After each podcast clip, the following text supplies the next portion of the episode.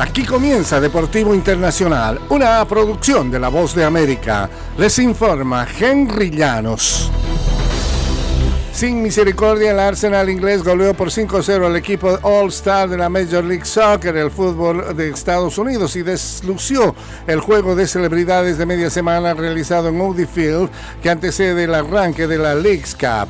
Héctor Herrera del Houston Dynamo eh, inició eh, en la banca e ingresó al terreno en el minuto 68. El equipo de la Premier League se adelantó en el arranque del juego al minuto 5 en un contragolpe. Gabriel Jesús hizo el 1-0 desde fuera del área con un potente remate de derecha.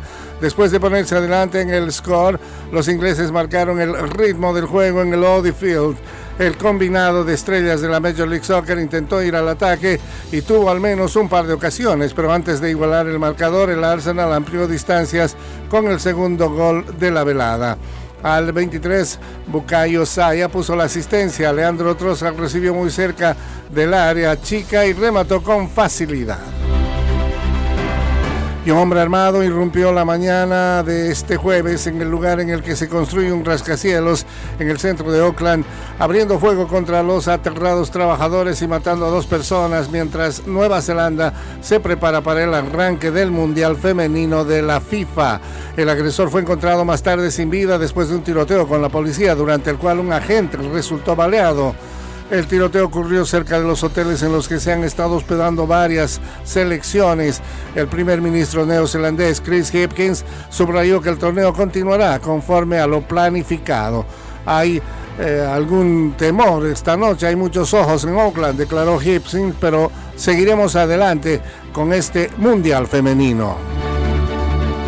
Y la conexión de la NBA, el baloncesto de los Estados Unidos con Francia, continúa creciendo. La liga ha anunciado que los Nets de Brooklyn y los Cavaliers de Cleveland disputarán un juego el 11 de enero, el tercer duelo de temporada regular que se disputa en el Accor Arena. En enero de este año, los Bulls de Chicago superaron a los Pistons de Detroit en París, ciudad que recibirá los Juegos Olímpicos 2024. El duelo entre los Nets y Cavaliers se dio a conocer después de que el francés Víctor Wembanyama fue elegido por los Spurs de San Antonio con la primera selección del draft de este año.